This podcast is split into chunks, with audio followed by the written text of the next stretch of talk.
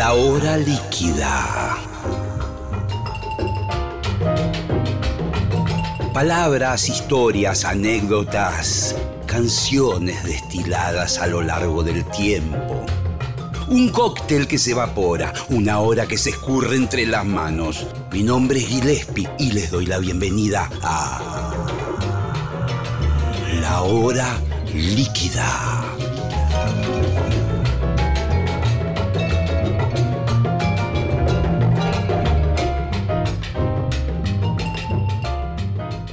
Hola amigos, bienvenidos. Esto es La Hora Líquida. Hoy un programa muy especial. Eh, el invitado es Alejandro Dolina, nada más ni nada menos. ¿Qué le puedo decir del negro? Genio en muchas áreas y, y sobre todo genio en la vida. Tengo la, la fortuna de conocerlo y de trabajar con él, así que bueno, todo lo que diga es un poco este, acaramelado. Vamos a entrar directamente a, a, conversar con él, ya está en línea, así que bienvenidos a la hora líquida. Hoy, Alejandro Dolina. La hora líquida. Especial 100 años de radio. 937 Nacional Rock. Bueno, la hora líquida de hoy con Alejandro Dolina, nada más ni nada menos. Un compañero de muchos años y a la vez un amigo. Y a veces esta combinación es la que hace más difícil la entrevista. ¿Cómo estás, negro? Bien, bien, ¿cómo estás, Gile? Es cierto, es difícil eso, ¿no? Uno necesita del entrevistador, lo digo yo en tanto que entrevistado, eh, una cierta hostilidad. una cierta hostilidad, ¿no? Una cierta invasividad, una cierta impertinencia, que cuando uno es amigo no se da. Y a menudo en los en la realidad, la experiencia dice que cuando hablan dos amigos, eh, dicen poco. Dicen Sí. menos de lo que por ahí el oyente está deseando. Sí, sí, es que a veces también uno eh, eh, habitualmente conversa en forma privada de tantas cosas, entonces cuando, bueno, viene la situación de que esto finalmente va a ser grabado y va a ser emitido, Claro, va a ser formalizado de alguna manera. Y cuando uno trata de, de pegar el saltito hacia lo formal, eh, se da cuenta de que no tiene mucho que decir, que la amistad es una cosa no, no demasiado palabrera, hecha de sobreentendidos, de cosas no dichas. Así que mejor olvídese que nos conocemos. Que usted diga que no me conoce. Bueno, mirá, estamos, eh, bueno, por esta cuestión que nos invade a todos por igual, que es la pandemia, y, a veces estamos arrancando un poco reflexionando, cada uno con los elementos con que cuenta o con el criterio que se ha ido formando de esta de esta enfermedad, de esta invasión planetaria de virus que nos tiene a todos encerrados en nuestras casas. ¿A vos cómo, cómo, cómo te ha afectado esto? A mí no me afectó mucho, porque yo estoy siempre encerrado. En realidad, yo ahora estoy pensando mucho por razones profesionales en, este asunto, y me parece que uno siempre está encerrado, incomunicado, privado de, cierta libertad. Y yo lo tengo asumido eso, entonces ya estoy entrenado en, en el encierro. Somos, me parece a mí, todos nosotros, genios encerrados en una botella. Estamos esperando que alguien venga a abrir la botella para, para liberarnos. Y no debe sorprendernos estar sin libertad. ¿Sin libertad de qué? Sin libertad no solo de, de ir a correr. Así que usted quiere ir a correr, bueno, yo quiero más que eso. Yo, por ejemplo, quisiera volar. O, o quisiera, como decía, como decía alguien, librarme de todas las cadenas, no solamente de la de la cadena de la pandemia y de las prohibiciones o la supuesta prohibición de salir, sino también de la cadena del tiempo, de las cadenas del espacio, de las cadenas de la lógica. ¿Por qué no vagar por los tiempos? ¿Por qué no estar en dos lugares al mismo tiempo? ¿O por qué no hacer que dos más dos sean cinco? Esas son cadenas también. Son cadenas muy, muy fuertes. Ahí sí que es imposible tallarla. Que decir que es propio del hombre, es su condición estar limitado. Por esas tres cadenas que le dije, más por otras eh, que son de larguísima enumeración, que van desde las leyes de tránsito hasta el deseo del otro. Esa es una limitación con la cual hay que aprender a vivir. ¿Por qué no puedo yo este, atropellar a la primera dama que se me cruce? Bueno, porque eh, la, la vida en sociedad impone también unos, unos límites y casi está bien que uno no pueda hacer lo que le da la gana. De manera que a mí me hace mucha gracia, yo tipo que dice, qué barbaridad que uno no pueda eh, jugar al hoyo pelota. Bueno, qué sé yo, está bien. Yo preferiría poder hacerlo. Pero ya que me dicen eh, que quieren esto o que están angustiados, yo digo, bueno, si, lo piensa bien, eh, puede angustiarse aún sin pandemia. ¿eh? Sin pandemia hay muchas cosas que no se pueden hacer. Dice, no puedo ir a Miami. Bueno, hay mucha gente que no puede ir a Miami con pandemia, sin pandemia, con vacaciones, sin vacaciones. No puede ir nunca, porque ¿Y por qué es así? Porque es un mundo donde además de todas las cadenas que cité, está la cadena de la desigualdad. Claro, claro, claro, claro. En donde uno también se queda fuera de muchas cosas.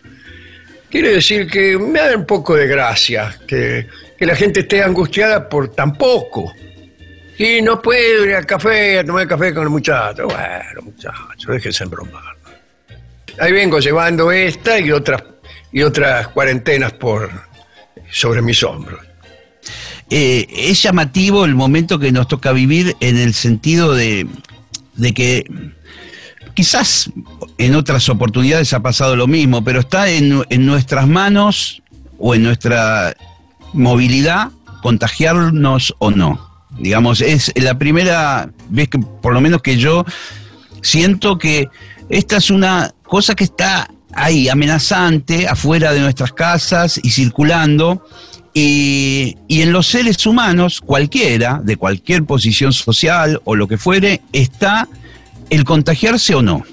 Eh, es como que nos han tirado una enfermedad y bueno, depende de ustedes, muchachos. Si, eh. Porque en una situación de guerra, bueno, te cae una bomba, te destruye el barrio, te destruye tu casa, te mata, te mata tu familia, te están bombardeando. Pero acá eh, sos vos el que de alguna forma vas o no a buscar el virus. Y eso es lo que me aterroriza, ¿no? Que dependa de nosotros. si dependiera solamente de la suerte, creo que alguna posibilidad nos asistiría, pero si depende de gente como la que uno ve por ahí o como uno mismo, ¿no? Eh, no mi desconfianza aumenta. Mi desconfianza aumenta. Y Sirve, sin embargo, querido Guile, la, la, pandemia también para eso, ¿no? Para, para comprender eh, ciertas debilidades de la condición humana, que, desde luego están en uno también. El pensar que, que uno es inmortal por alguna razón, que evidentemente no se puede acreditar con méritos personales. se viene cualquier. Y, también el cómo se defienden con, con, vigor, con, mucha fuerza, convicciones que no están basadas absolutamente ningún dato de la realidad ni en ningún estudio que haya realizado el que las profesa. Entonces parece un tipo cualquiera y dice, bueno, la verdad a mí me parece que este, el virutol eh, sirve para curar esta, este virus, me voy a tomar medio litro de virutol. ¿Y de dónde lo saca? Ah, de ninguna parte. ¿Por qué tendría que sacarlo yo de algún lado? Dice la gente, otra vez apelando a esa libertad. Eh, bueno, esa gente es peligrosa, está todo el tiempo junto a nosotros, tomando toda clase de decisiones, eh, influyendo de mil maneras en nuestras vidas. Y para ello la, la pandemia es nada más que una fuente para hacer conocer sus opiniones. ¿Sabe lo que me parece a mí de ese tipo? Y dice cualquiera. Dice cualquiera. Y, bueno, eso, es- eso es- también es un- una mochila bastante pesada que uno tiene que, que llevar. De manera que a mí me parece que debemos ser todos más humildes eh, y hacer como se hacía antiguamente, ¿no? Yo, pregúntale al médico a ver qué dice.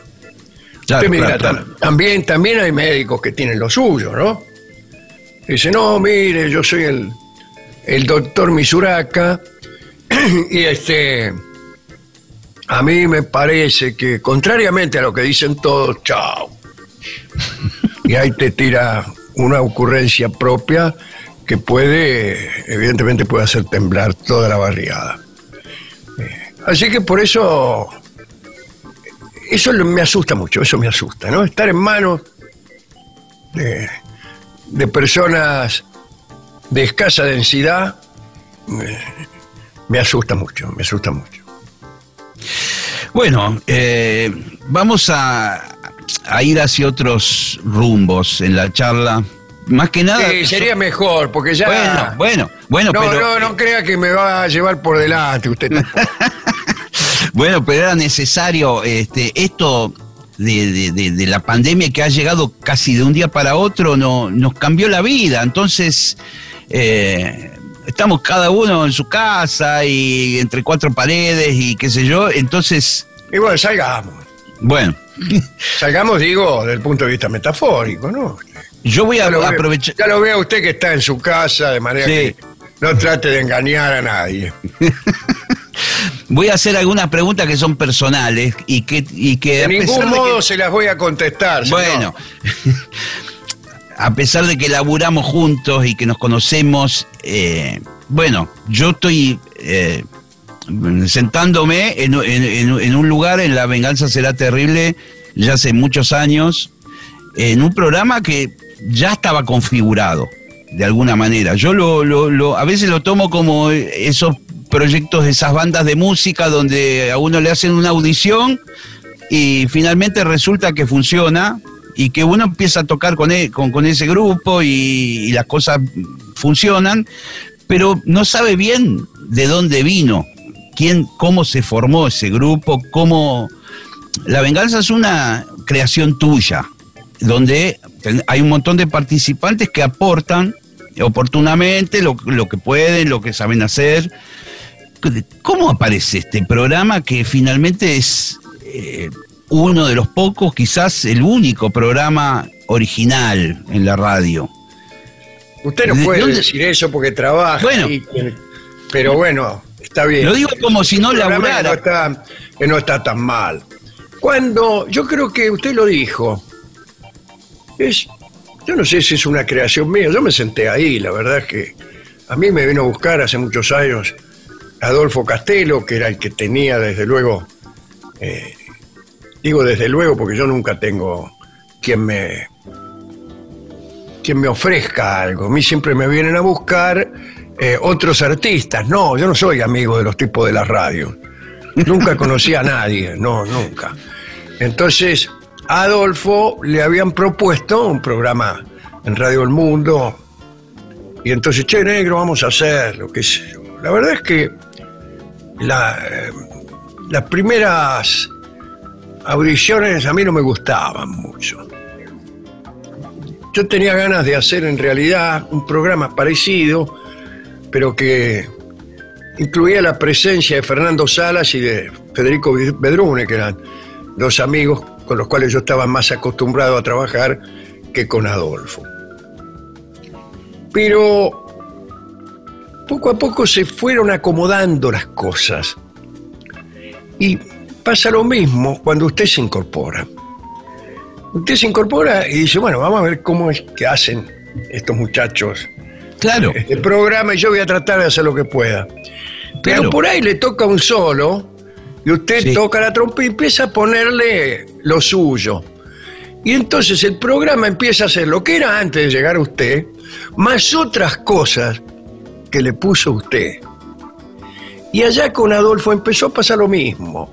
Al principio me, me imagino que no éramos nada ninguno de los dos, decíamos algunas cosas, a ver qué pasaba. Hasta que el programa se va configurando, empieza a tener algunas regularidades. Todo esto lleva mucho tiempo, ¿eh? no es que al quinto día. Eh, y después, en nuestro caso, apareció un elemento que sigue siendo hoy en día decisivo, y que es el público. Sí. El público, incluso el público de manera presencial. Sí, Esto que viéndonos, viéndonos que nos viéndonos estando presente allí, el público le da un color y pone unas exigencias que no eran las mismas que antes de aparecer el público y sentarse ahí, en el piso, como se sentaban en aquel entonces. Quiere decir que una actividad artística grupal tiene una identidad más o menos acordada al principio, pero esto se va modificando después, más cuando empiezan a cambiar los solistas y más cuando el público también empieza. No a exigir, porque no es que usted lo que tiene que hacer, no es eso, no es eso. Es, es una, una empatía que es necesaria e indispensable en el teatro. Por eso nuestro programa es lo único que tiene de diferente. Nosotros no estamos trabajando eh, para, para el que está ausente. Nosotros trabajamos para el convivio, para el, para el que vino, para el que está bajo nuestro propio techo. Y el tipo nos influye, no aplaudiéndonos, a lo mejor nos influye mirándonos mal. Por ahí un tipo te mira mal y vos empezás a hacer el programa para ese tipo. Sí, sí, Sí, ¿cómo nos ha pasado. me está mirando mal y no se ríe, no se conmueve, no se emociona. Eh, vamos a ver qué pasa con esto.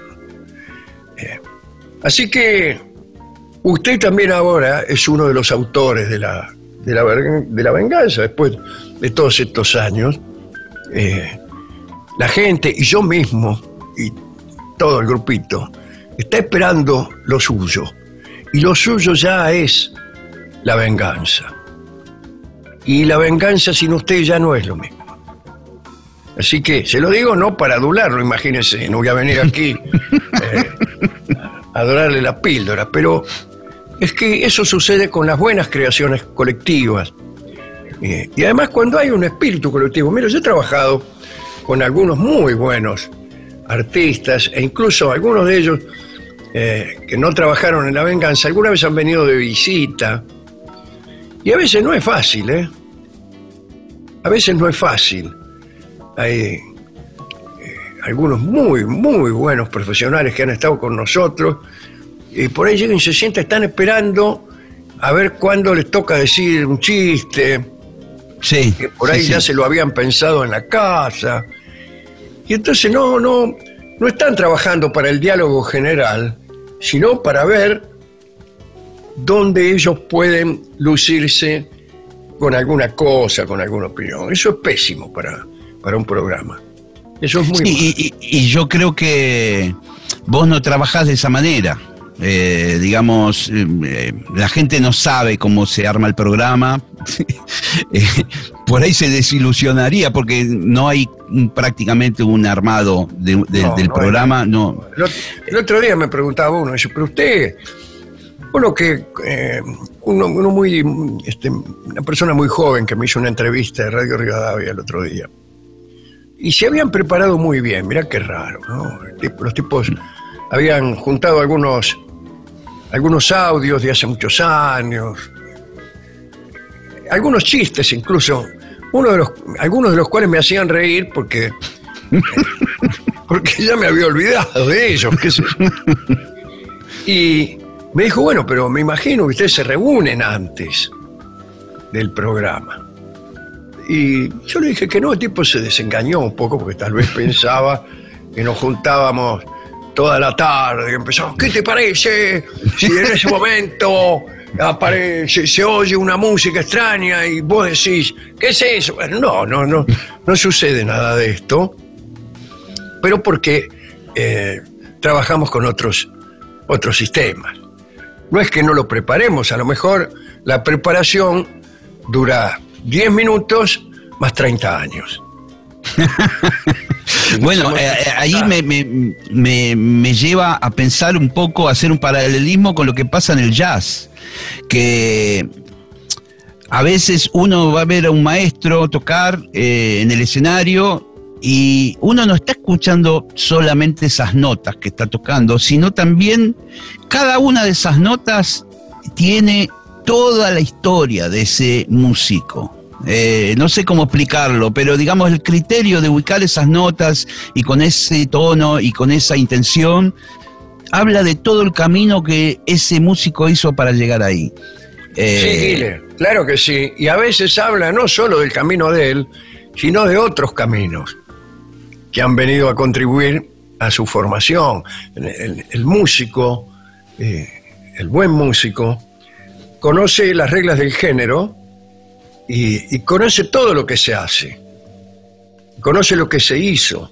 sí, Cada- como vos decís, cada, cada nota que el tipo elige en ese momento eh, es hija de una cadena de intérpretes, de notas, de maneras de tocar que tienen que estar allí aún sin estar.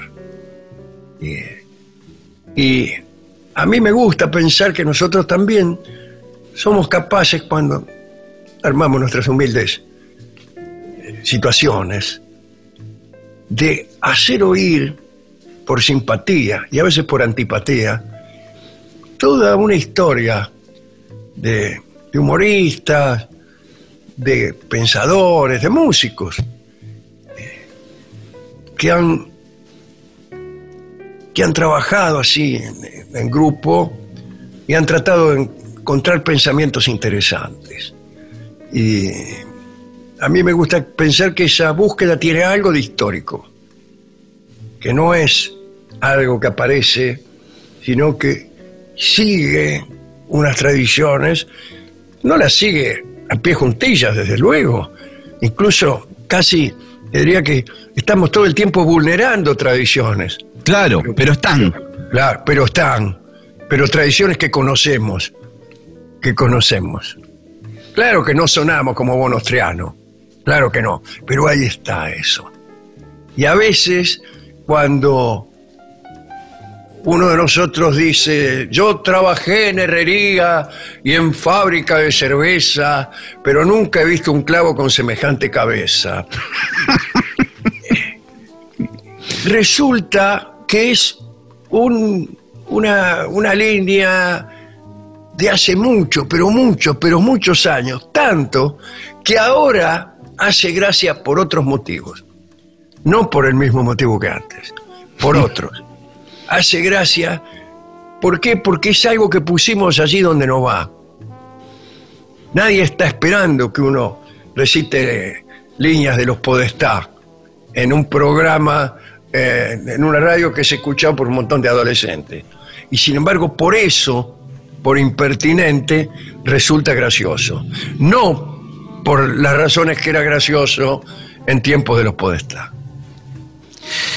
Yo estaba pensando que qué extraña fórmula en tu cabeza eh, hizo semejante obra que abarca, eh, por supuesto que la radio siempre en un lugar de, de liderazgo, digamos, no, no de audiencia que afortunadamente también te acompaña, pero de liderazgo en cuanto a una propuesta, lo mismo sucede con tus libros, lo mismo sucede cuando te concentrás y haces música, eh, lo haces muy seriamente, con mucho trabajo y con... Eh, de, dónde viene eso? Digamos, en tu familia había artistas, ¿cómo, cómo, cómo, cómo vos te metes en este mundo? Sí, en mi familia había artistas fracasados, así que yo he venido, yo he venido a, a continuar con la tradición, ¿no?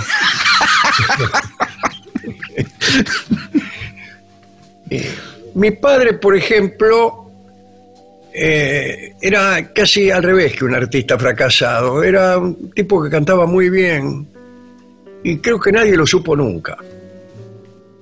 Nadie lo supo nunca. Yo no lo escuché jamás cantar en una reunión en donde hubiera más de una persona. Yo solo lo escuchaba cantar cuando él cantaba conmigo, me llamaba, aprovechando que yo tocaba algunos instrumentos, y yo entonces me acercaba, especialmente los domingos, que le estaba ahí haciendo fiaca, y yo me acercaba con la guitarra o con el acordeón y lo acompañaba en un montón de tangos. Cantaba maravillosamente bien. Y jamás se le ocurrió exhibir esa, esa virtud que tenía. Pero después estaba mi madre, que hubiera soñado ser artista o actriz, y fue maestra. Usted me dirá, es más o menos lo mismo. Bueno, algo de actuación hay en las maestras. Claro, ¿cómo? a mí me parece que hay mucho de actuación, incluso son más histriónicas que los mismos actores. Si, si un actor actuara como una maestra, el director le diría, no, póngale un poco menos. Claro. Actúe un poco menos. Este, y, a mi madre le hubiera gustado todo eso, todo ese, este, esa, manera de ejercitar la fantasía de modo profesional, pero no pudo hacerlo, no pudo hacerlo. Eh, pero crearse en una casa de artistas frustrados eh, te pone en contacto con el arte quizá mucho más que en la casa de los artistas. Claro, claro, claro, porque uno está más curioso, ¿no? Hay, hay muchos agujeros eh, que uno quiere cubrir. Sí, sí. Y ahí en casa, entonces sí, eh, sabían todo, como usted sabe todo sobre Narciso Ibáñez Menta. Sí. Y ahí sabían todo, sabían todo, y yo fui enterándome de todas esas cosas, y, estaban los libros en mi casa también. Este, mi madre era maestra, pero mis tías también lo eran. Y se leía mucho en casa, entonces yo ahí estaba con eso. Y ya desde chiquito me ejercitaba en, eh, en cosas que tenían que ver con la palabra. Con la palabra. ¿Pero escribiendo? Escribiendo, claro, escribiendo o inventando cosas. Y... Ahora, desde ese lugar, desde tu casa, donde vos eras el hijo ahí, en caseros a, Buenos Aires, la capital federal, con las grandes luces, con los artistas. Vos estabas lejos de ahí. ¿Cómo, cómo, se, ¿Cómo se conecta eso? Estaba lejos, sí, sí. Estaba lejos. Sin embargo, yo lo que hice fue aprender, o aprender no sé, estudiar. Estudiar. Mal, sin método, pero, pero sabiendo que había que estudiar, había que sabérselas las cosas. Y entonces sí, ahí aprendí a tocar el acordeón primero, lamentablemente, eh, y después algunos otros instrumentos. Después aprendí malamente, por ahí con, con algunos maestros que fueron mis amigos, como José Luis Castiñeira, que casi me, me inició el camino hacia el profesionalismo, porque yo era un tipo que tocaba de oído, este, había tenido algunos buenos profesores, pero eh, viéndolo a él, que era tan serio, yo he tomado con él algunas pocas clases, pero más que nada viéndolo, me di cuenta que tenía que aprender algunas cosas si quería, eh, si quería hacer algo, algo pequeño, aunque sea. Y, sin embargo, como dice usted, andaba como bola sin maneja, lejos, casero. Claro, porque... Casero, mire, no, yo quería armar un quinteto vocal. Y no pude, no pude juntar cinco en casero. No pude, ¿por qué? Porque eh, eran todos como yo, eran muchachos que Sí, se dedicaban aparte, a otra eh, cosa más difícil. todo. Nadie se dedicaba al arte ni a la música, todos tenían Usted seguramente... también se crió en el Gran Buenos Aires y sabe que este, son... Y yo me tuve que tomar el, el Ah, tren Roca.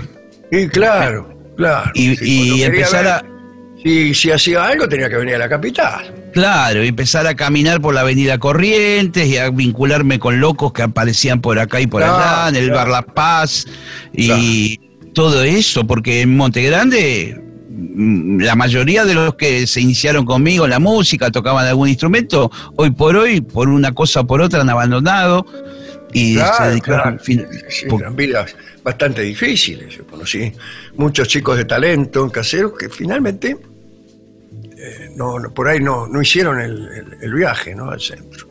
Hasta que un día me invitaron a una fiesta, a una fiesta cualquiera, ¿no? Sí, Yo tenía buenos amigos eh, que provenían del secundario. Que eran, algunos también tenían muchísimo talento, eran muy histriónicos. Con algunos solíamos hacer simplemente porque sí, algunos números para divertirnos en las fiestas. Hacíamos números. Y de golpe alguien empezaba a ver si le Sí. suena, a ver si le suena es- esta metodología. sí. Alguien empezaba un diálogo cualquiera. Eh, y decía, buenas tardes, Sí, soy el vendedor de aspiradoras. y otro se levantaba y decía, sí, a ver, ¿por qué no me la muestra aspiradora? El tipo empezaba. ¿Y por qué era eso? Porque sí, porque nos gustaba hacer esos pasos teatrales eh, y ridículos. Un día nos invitaron a una fiesta que era exterior a ese grupo, coincidimos dos o tres, y alguien por alguna razón no estaba preparado ni por casualidad. Empezamos a hacer en lenguaje gauchesco la última cena. pero una cosa que tenían preparada. ¿O No, no la teníamos preparada. Yo eh, estaba Carlos Charleston, que creo que hacía de Judas. Eh, dice, vamos, vamos a traicionarlo a este. Decía, bueno. Eh, me imagino que no sería muy divertido, pero había un tipo que me dijo, ¿vos a qué te dedicas? Y yo le dije con toda honestidad, a nada. ¿Era la realidad? Era la realidad. Yo había abandonado hacía nada, hacía unos días, mis estudios de derecho por la peor de las razones. Lo había, lo había abandonado porque me había dado cuenta que me importaba un bledo ser abogado, que no quería serlo, que había dado unas cuantas materias con gran esfuerzo, realmente para nada, porque no, no quería eso. Y estaba sin trabajo también. Y ¿Y de qué estás trabajando? Nada, no, no estoy haciendo nada. Y dice, mira, ¿por qué no venís a verlo el lunes? Yo estoy trabajando en una agencia de publicidad que hace que hace las eh, las propagandas, lo- lo- los anticipos, como se llama la colilla de, de- de los programas de Canal 13. Entonces, Sí, señora, eh, vea esta noche eh, el, el elegante detective que juega con el peligro. El santo, sí, el Sí. santo, que eso. Eso hacían, ¿no? Y me llevó para que yo hiciera eso. Para escribirlo, para pensarlo, idearlo. Claro, escribirlo, escribí esas cosas. Yo enseguida, este, más para burlarme de- del género, ¿no? Que evidentemente es un género que solamente se puede abordar desde un punto de vista humorístico. Y empecé a trabajar ahí, pero eh, el tipo este, pero ahí trabajaba, o empezó a trabajar después, otro pibe que se llamaba Carlos Trillo. Sí, Y él señor. conocía a alguna gente, a alguna gente que le voy a nombrar ahora. Eh, por ejemplo, a Alberto Brócoli, a Carlos Marcucci, pero al Negro Caloy, pero a Marcos Mustok. Todos estos tipos, eh, qué sé yo, estaban ahí, hacían cosas, tenían un programa en Radio Municipal que se llamaba, no me acuerdo, era un programa humorístico, trabajaban todos ellos, brócoli, dibujantes, eh, dibujantes que a veces mandaban algunos textos de Córdoba. Bueno. Y ahí empecé a hacer algunas cosas y a ellos les gustó. Yo le dije, vos por qué no te dedicas a algo, por qué no haces esto. Hasta que aparece la revista Satiricón y allí eh, este, me, llamaron para que hiciera algunos textos con, con Carlitos Trillo.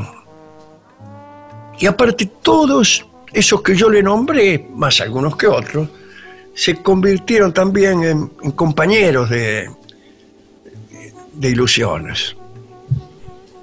Y, y ahí sí, ya tenía yo un, Ya habías pasado eh, eh, del otro lado del mostrador. Ya Sí. estabas, de lo- eh, Sí, sí. sin darte cuenta, estabas en, en Dame el- cuenta, porque estos tipos ni estaban consagrados ni nada, pero, pero después, este, realmente sí fueron eh, artistas muy, muy grandes y influyeron mucho, desde luego, en mi suerte, en mi suerte. Es decir, que vos entrás por el lado de, de- de- de la publicidad, del redactor, Claro, de publicidad, la- creativo. Sí, sí, era un creativo publicitario acá. Y, y- y cu- cómo te llevabas con el micrófono? Y cuando te tocaba participar, ¿eras Muy bien, muy tímido? bien, Muy bien, muy bien, porque eh, yo ya tenía también, había tenido una pequeña banda de música y así cantábamos algunas cosas, los coros, y, y por ahí yo era el que presentaba las canciones y me gustaba eso y lo hacía más o menos bien. Sí, no, yo no, no tuve ese... ah, esa locura de quedarse mudo frente al micrófono, no, eso no, no, no me sucedía. Pero todos esos me ayudaron mucho. Todos esos me ayudaron mucho. Y casi diría que fueron los únicos que me, me ayudaron. Pues yo no he tenido, eh, como, como dije al principio del programa, Sí. muchos amigos con dueños de radio, no, no, no, ni empresarios que, que me bancaran o que decían, mira, nosotros creemos en vos, vos venís aquí durante una hora, haces lo que quieras. No, no, no, no. Pero sí he tenido la suerte de, de tener algunos amigos a los que les gustaba trabajar conmigo. Entonces me llamaban para que formara parte de sus proyectos. La mayoría de los proyectos se caían y no salían. Sí, claro, Pero- me imagino. Eh, bueno, hasta que al final uno salió. Uno salió, ¿no? Que, que fue este en el cual trabajo ahora. Que es la Sí, que tuvo- que- Otras cosas que salieron, desde luego más importantes, pero donde yo tenía una participación mucho menor, son Satiricón, Mengano, Humor, esas revistas esas que, eran, que eran creaciones colectivas, donde también tuve la suerte de que me convocaron. Sí, sí.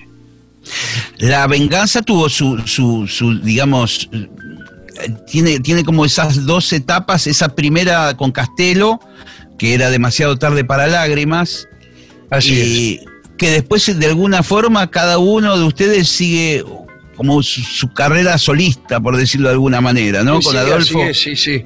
En realidad Adolfo se fue, Adolfo estuvo muy poco, Adolfo está un año y pico, y mm, fueron dos temporadas, y en la segunda temporada él se fue a hacer televisión con nada menos que La Noticia Rebelde. Claro, y él se transformó más en un personaje de la televisión, ¿no? Así es. Que- Y en, Y- en- en- en la radio, yo me quedé solo para hacer el programa, pero había un tipo que era el locutor que cada media hora en Radio El Mundo ve- venía a presentar el noticiero.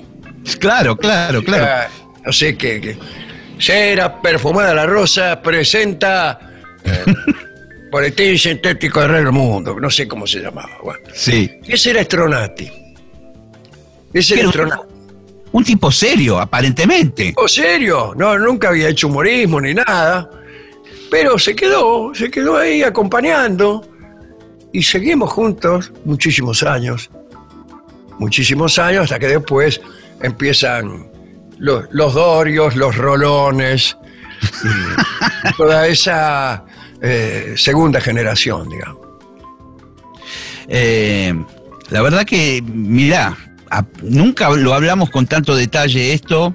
Yo me imaginaba, porque bueno, conozco muchos de los eslabones de esta cadena y de alguna forma fui construyendo en mi cabeza toda esta, todo, este devenir que tiene mucho también de azaroso. Yo creo que tiene casi todo de azaroso. Hace pocos días el pibe este de Rivadavia que te dije, que hizo una nota tan linda, me preguntaba cómo me había ido yo eh, relacionado, de dónde había sacado a los tipos. Sí. Y yo le dije, mira, fue casualidad. A todo me lo saqué a la lotería. Stronati estaba ahí, yo ni sabía quién era. Eh, después, la gran mayoría fueron por recomendación. Aparece Rolón y me recomienda Gillespie. O aparece aparece Ulanowski. Sí. Y me recomienda a Barton. Y el mismo Rolón eh, está de casualidad. Yo se lo voy a preguntar porque ahora medio me lo olvidé, pero estábamos en Mar del Plata nosotros y eh, alguien se fue o se enfermó o se enojó, no sé qué. Eh, y y Rolón estaba ahí. Yo lo conocía a Rolón como guitarrista. Él era guitarrista de Hernán Salinas y yo durante un tiempo también. Ellos tenían un trío de guitarras que era eh, Soria, Rolón Salmone y acompañaban a Hernán Salinas, un chico que cantaba muy bien y murió joven. Y por ahí, como yo tocaba un poco la guitarra, en ese entonces tocaba, ahora ya no toco más, porque usted sabe que Dejé de tocar la guitarra por el programa, porque era, mejor tratar de tocar el teclado, más práctico. Y se me fueron los callos, se me fue el sonido. Y por ahí tengo una guitarra, cuando me pongo a tocar doy lástima. Usted me dirá, antes también, pero bueno, pero tenía mejor sonido. No, no, yo no voy a decir eso. Este, y lo conocí como guitarrista, y entonces digo, che, eh, mira, estoy solo en el sordo porque creo que Tronati se había ido y estábamos con Dorio y yo no tenía, no tenía compañía en el sordo Galce porque Stronati cantaba un poco y, Dorio nada. Entonces me quedaba mudo. Dice, ¿por qué no venís para el sordo? Venís, traer la guitarra, cantamos algunas canciones. Bueno, bueno, dijo. Y se me voy a quedar, eh, como él estaba en Mar del Plata, y se me voy a quedar, eh, no sé, 10 días, 15 días, se quedó 14 años. sí, sí, y fue, fue, fue una etapa eh, para él también muy importante. Yo me hice amigo con Gabriel de otra forma y por otro lado, y siempre supe, el, digamos, la enorme importancia que él le dio al paso por la venganza y al, eh, a tu amistad en particular. Y, bueno, sí, siempre sabe que tenemos una una gran amistad realmente con, con Gabriel, ¿no? Una amistad que es... Eh, aprovecho que no está él para, decirlo, que, que, es completa en su grosor, porque es una amistad de la inteligencia, del arte, de la música, del tango, de, de mil asuntos que nos unen, de la literatura, la venganza el fútbol, pero también eh, tiene un vínculo sentimental, porque él, como pocos de los que me conocen, conoció a mi familia. No solo a los chicos, los conocen todos ahora, pero él conoció a mi vieja, como yo conocí también a su papá. Y eso eh, nos, a lo largo de los años, genera un vínculo más familiar. Sí, sí. Más profundo y más sanguíneo. De manera que efectivamente este, es Rolón un amigo que tiene, tiene, digamos, tiene cintita para entrar a, todos a toda la sala. Negro, hay, hay algo que, digamos, en los capítulos que yo tengo desilvanados de tu vida, aparece un, un momento donde vos te vas a vivir a Europa. Sí, es así, sí. ¿Y, y, movido por qué? Porque uno imagina que vos sos tan porteño, tan arraigado. Sí, a pero en realidad no me fui a vivir, yo me fui a pasear a Europa, eh, pero, digamos, renuncié a todas las cosas que tenía aquí y ¿Te fuiste que con una valija con la ropa y en una valija y me fui, sí, claro, no, y no tenía guita, no tenía mucha plata, ¿no? Entonces me fui, al final fueron unos meses nada más, serán seis, siete meses, algo así, después me volví. Pero, pero ahí, bueno, trabajé un poco, toqué la guitarra. pero ¿a dó- dónde dónde elegiste? ¿A dónde te fuiste? A No, España, no, me imagino. eh, sí, sí, yo estuve mayormente en, en Barcelona. Pero, Eh, pero antes de eso me di toda una vuelta a dedo. ¿Qué- A dedo, viajando a dedo. Primera vez recuerdo esto, pero eh, fue una, una- una gesta muy importante para mí, que realmente yo no, no, no- tengo mucho la estructura del, del hippie trotamundo. Y andaba ahí hecho un croto, saludándome con los hippies, diciendo- haciendo la, la B de peronista. En- Entonces quería decir otra cosa, este, o la misma, no sé. Y, y recorrí, recorrí mucho, mucho. Pero ¿por, A dó- dedo. por dónde, por dónde ver, arrancaste? Es una vuelta que empieza eh, en un lugar que ahora está visitado por alguien, que es en Saint-Tropez. Ah, mira vos. Yo fui a ver unas amigas que estaban viviendo en Saint-Tropez. Le "Usted- caíste como peludo de regalo. No, no, ellas me presionaban, sabiendo las angustias que yo estaba viviendo por aquí. eh, me dijeron, dale, vení, vení por aquí, ya está. Renuncia a todo. Y renuncié a todo. Y, y me fui. Y entonces hicimos de la Costa Azul, pasamos a Italia, recorrimos prácticamente toda. De Italia a través de Trieste pasamos a Yugoslavia, que en aquel entonces estaba gobernada por el mariscal Tito. Claro. El claro. mariscal Tito, que fue el, líder de la Yugoslavia de posguerra, eh, líder además de los partisanos que lucharon por la libertad de Yugoslavia, pero también después el gran hereje del, de- del Stalin de posguerra, porque fue el que se peleó con Stalin. Dijo, no, mire, acá en Yugoslavia, ustedes no. Y Stalin consiguió poder en casi todas las otras naciones de- del este, de Europa del Este, pero en Yugoslavia no. Porque Se Tito le plantó dijo, Tito. Aquí sí, sí, aquí está la. A, a los alemanes los derrotamos nosotros, no ustedes. Así que somos muy amigos, qué sé yo, pero aquí manejamos nosotros. Y estuve yo en la Yugoslavia del Tito, en un, en un balneario hermoso, que se llama Rijeka. Y la idea que, que nosotros teníamos, yo viajaba con una amiga, era llegar hasta Grecia a través de Sí. Yugoslavia, hasta que nos dimos cuenta que eso era impracticable, porque aquel glamour de las costas azul, que lleve, suban que los llevo, o de los italianos, que te invitaban a, a- a comer con la familia, todas cosas así, Sí. allá desapareció y las, eh, las rutas eran difíciles, no se podía viajar a dedo. Sí, me imagino también la gente más cerrada. Y claro, sí, sí, era otra, otra forma, ¿no?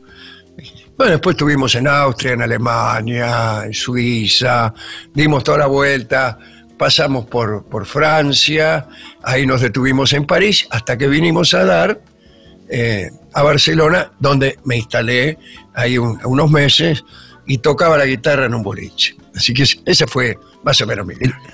Le- Fue fue una experiencia fabulosa en tu Sí, vida. sí, sí, fue una hermosa experiencia, pero también una experiencia que me enseñó que, que la vida estaba aquí, que mi vida estaba aquí, que mis afectos estaban aquí, no solo mi familia, mis padres vivían, eh, sino todo lo que a mí me interesaba estaba aquí. Y ni Me se imagino- me pasó por la cabeza quedarme, ¿no?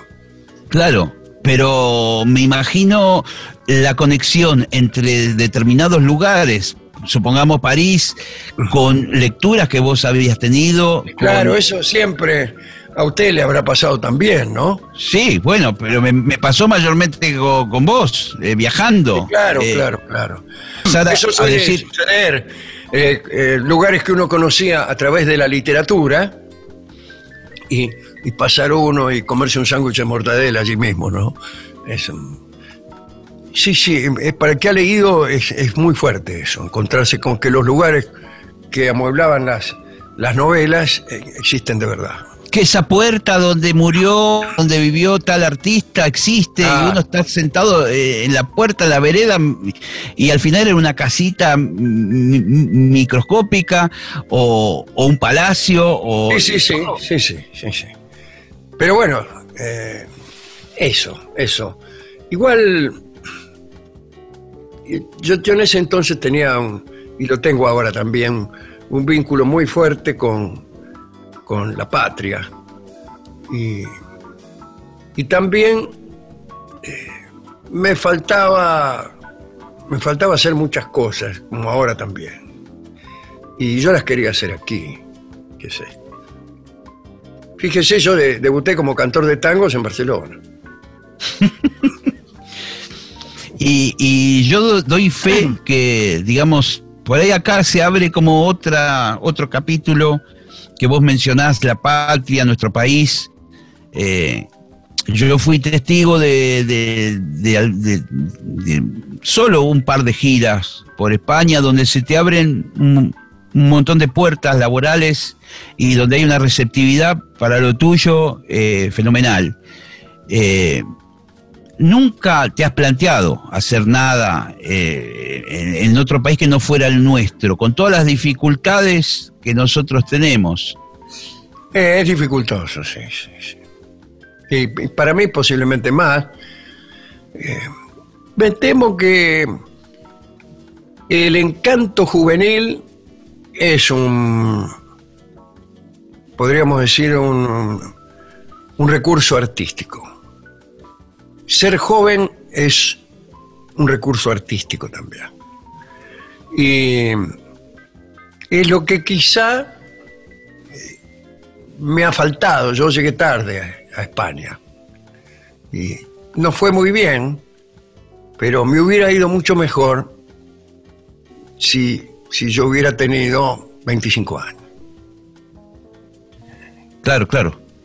Esto parece una cosa absurda. ¿sí? ¿Cómo? ¿Qué tiene que ver si usted hace más o menos lo mismo que hacía? Eh,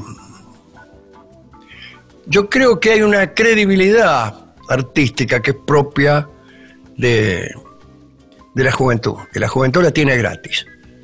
A la juventud se le da gratis esa credibilidad. Eh, algunos pueden no estar de acuerdo con eso, pero yo, yo siento yo mismo, eh, le- les creo más a los cantores jóvenes que a los, que a los veteranos. ¿no? Es- es- evidentemente se trata de una discriminación espantosa. Pero yo creo que por ahí me faltó eso en, en España. Entonces me miraban todos. Entonces, mirá este tipo, dice, este, viene de la Argentina, ahí se dicen, ellos creían y creen todavía que yo aquí soy una persona muy importante. Entonces, me tratan con una cierta lejanía. Si yo eh, fuera a debutar en, en España, quizá eh, se, se daría una relación distinta, a lo mejor más interesante desde el punto de vista del público artista. Sí, la otra vez, bueno, siempre es sorprendente la, la convocatoria de gente, en Barcelona las colas de, de personas esperando para ingresar a ver la venganza, eh, es, es algo sorprendente y también a veces, lo, no sé si lo hemos hablado con vos particularmente, pero por ejemplo que tus libros no estén editados en España. No, no no, no, no. Parece un Hay mucha gente que tiene los libros, pero porque se los consiguió. O porque. Porque algún- si uno dijera que, bueno, que estamos hablando de un país que no tiene nuestra misma lengua ni nada, pero... No, no, eh, no, no, no, no, Este, no, no he conseguido eso. No, Tampoco nadie se. Convengamos. Nadie me dijo, mira, Dolina, yo te voy a, te voy a hacer eso, ¿no? Te voy a. Te voy a ayudar a que conquistes España. No. Yo siempre he tenido con los empresarios una relación buena, pero a mí siempre me han venido a buscar cuando ya, cuando ya era un negocio. Claro. bueno, me, imagino. Mira, yo te voy a hacer triunfar en París. No. Viene y me dice, eh, vení acá y actúa en esta radio acá en Buenos Aires. Y me vas a ayudar a conquistar algún nuevo mercado. Y mira, no, a mí me interesa Buenos Aires. ¿Por qué te interesa ahí? Porque aquí sé que funciona. Mira, qué risa. Eh, de manera que las pocas cosas que, hacemos y que hicimos, eh, yo siempre suelo agradecérselas al público. Al público que, como dice usted, por ahí va. Entonces, mientras el público vaya, después viene el empresario y dice, che, ¿cuánta gente que viene a verte? Te voy a contratar. No al revés, ¿eh? No, Al no en el sentido inverso. Yo te voy a contratar y te voy a poner una buena sala y una buena publicidad y la gente va a venir. No, no, no, no. No. He visto que viene gente a verte. Te ofrezco un, contrato. Pero bueno, así son las cosas. Así son las. Yo no, no me quejo. Incluso me parece que he sido muy, muy afortunado en, muchas cosas de mi carrera y, de la vida. De manera que, mira si me voy a andar quejando. Negro, eh, todo el tiempo sobrevuela digamos, la, atmósfera de, nuestro país con sus virtudes y con sus defectos. y ¿Cómo, cómo ves eh, con toda la, la, cabeza que vos le metés a analizar la realidad y todo lo que nos va pasando? ¿Cómo ves este momento de la Argentina? Digamos, eh, ¿dónde estamos parados y qué posibilidad tenemos de que las cosas vayan bien? A mí me da la sensación, no, no, soy quien para, para analizar mucho las cosas, pero me parece que desde luego es un momento dificilísimo para todo el mundo, para la Argentina también. Argentina eh, viene sosteniendo una, crisis que era preexistente a la, a la pandemia y a la que se le añade la pandemia. Eh, esas son malas noticias. Buenas noticias son algunos pasos que ha dado el gobierno, pero más que esos pasos, la configuración genética del, gobierno, que es un gobierno que, al menos en su, presentación, eh, aparece como un gobierno eh, inclusivo y que se opone al neoliberalismo que predomina en todo el mundo con su cuota de desigualdad, etcétera, etcétera. Eso, más o menos así. Pero eh, a mí lo que me parece que eh, viene a complicar las cosas es el odio. Es el odio. Es difícil. Eso es muy difícil. es muy difícil. El odio que, que, que, que muchas veces también está alimentado, digamos, parece mm, paradójico en un momento de tanta evolución tecnológica y de tantos elementos de comunicación y medios al alcance de la mano, como cada día la gente está como más desinformada de alguna forma y manipulada, teniendo... eso, sí, claro. Y que muchas veces el odio es el, producto de, consumir determinadas informaciones que muchas veces... ese odio no, es un odio eh, que aparezca casualmente, es un odio que está eh, acrecentándose cada, cada día que pasa, cada día que pasa. Eh, podríamos decir de ambos lados, si usted quiere, sí, puede ser. Puede ser, pero es que funciona así funciona así. Entonces, como nunca sucedió en Argentina, hay este, periodistas y ah, artistas y conductores y agentes mediáticos de una y otra facción que, que cada día generan ofensas nuevas, cada día, de tono creciente en general. Y no hay en lo político a mí me parece ninguna posibilidad, ni siquiera de acuerdo, sino, diría yo, de tregua. Por lo menos de tregua. No hay ninguna posibilidad, a nadie se le ocurre eso. Eh, esto en algún punto puede llevar a la Argentina al borde de la inviabilidad. Claro, porque si son dos mitades que ninguna de las dos cede, estamos en un problema. Estamos en un problema. Estamos en un problema eh, y aparte se da esa, esa división de un modo que a veces es absurdo. Porque los temas que se discuten muchas veces no son políticos, no son temas de izquierda ni de derecha, ni de liberalismo, ni de estatismo, sino que son temas, por ejemplo, si, hace, si hacemos cuarentena o si no la hacemos. Y no hay ninguna posición de izquierda ni de derecha en eso.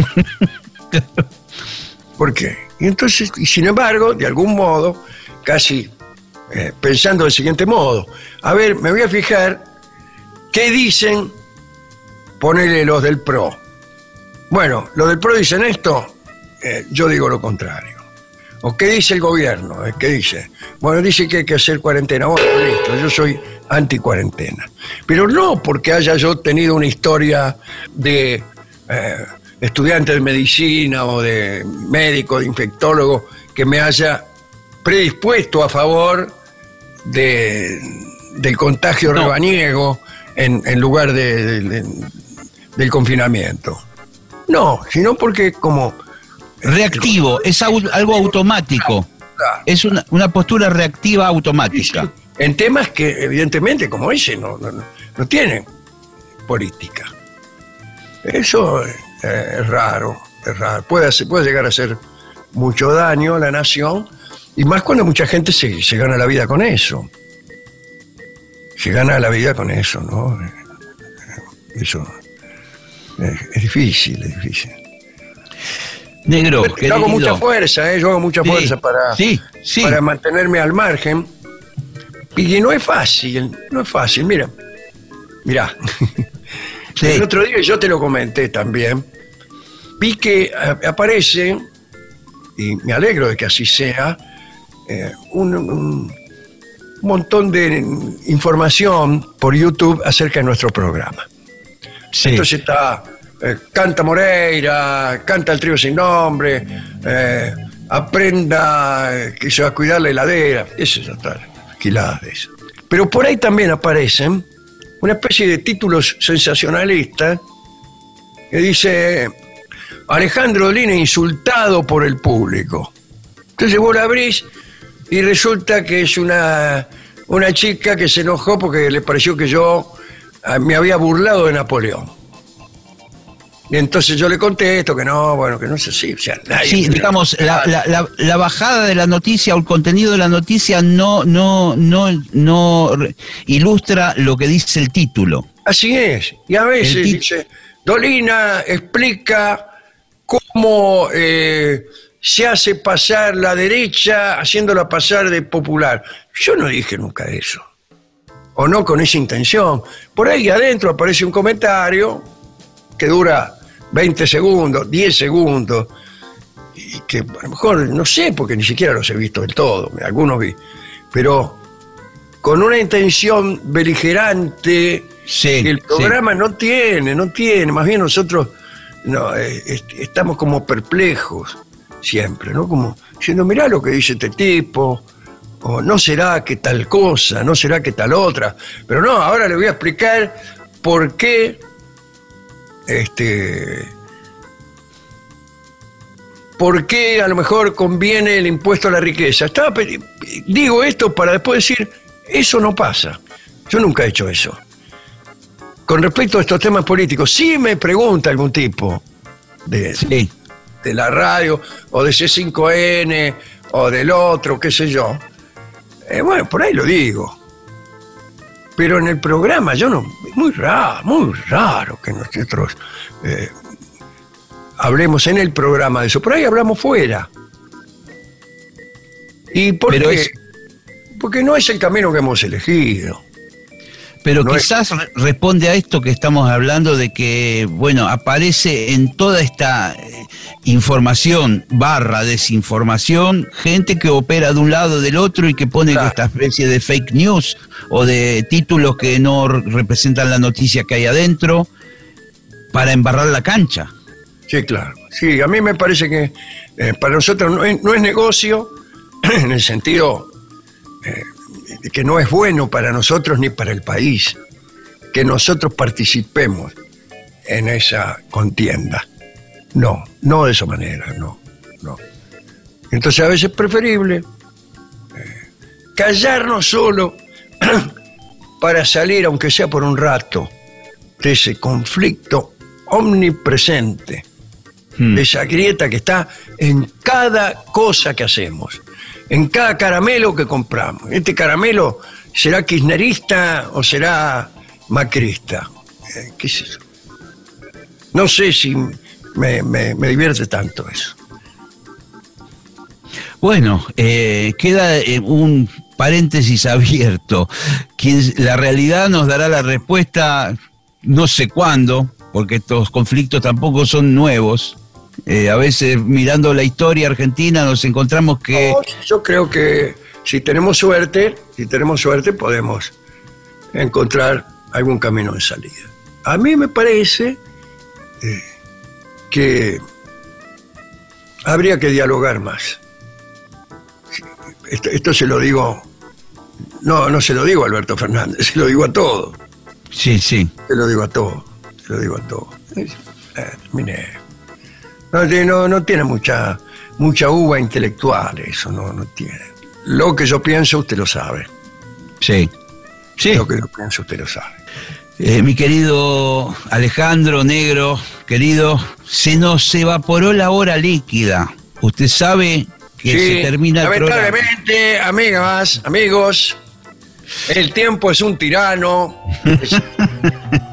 10 minutos de pésima literatura. Quiero agradecerte esto porque para mí es muy importante. Siempre que has participado en los programas que yo hago es un momento muy especial. Eh, son los, como dicen los norteamericanos, son los highlights, los mejores momentos del año de mis programas y siempre estás vos en los mejores momentos. Mirá Bueno. qué casualidad. Bueno, muchas gracias. Usted Gracias. está en, en todos los momentos realmente de mis programas. Un abrazo grande Bueno, y, Bueno, y nos vemos, nos vemos, nos vemos hoy, pronto, nos vemos. hoy nos vemos en la venganza. mismo, Ahora dentro de un rato. Muchas Gracias, gracias. Chau. Gracias.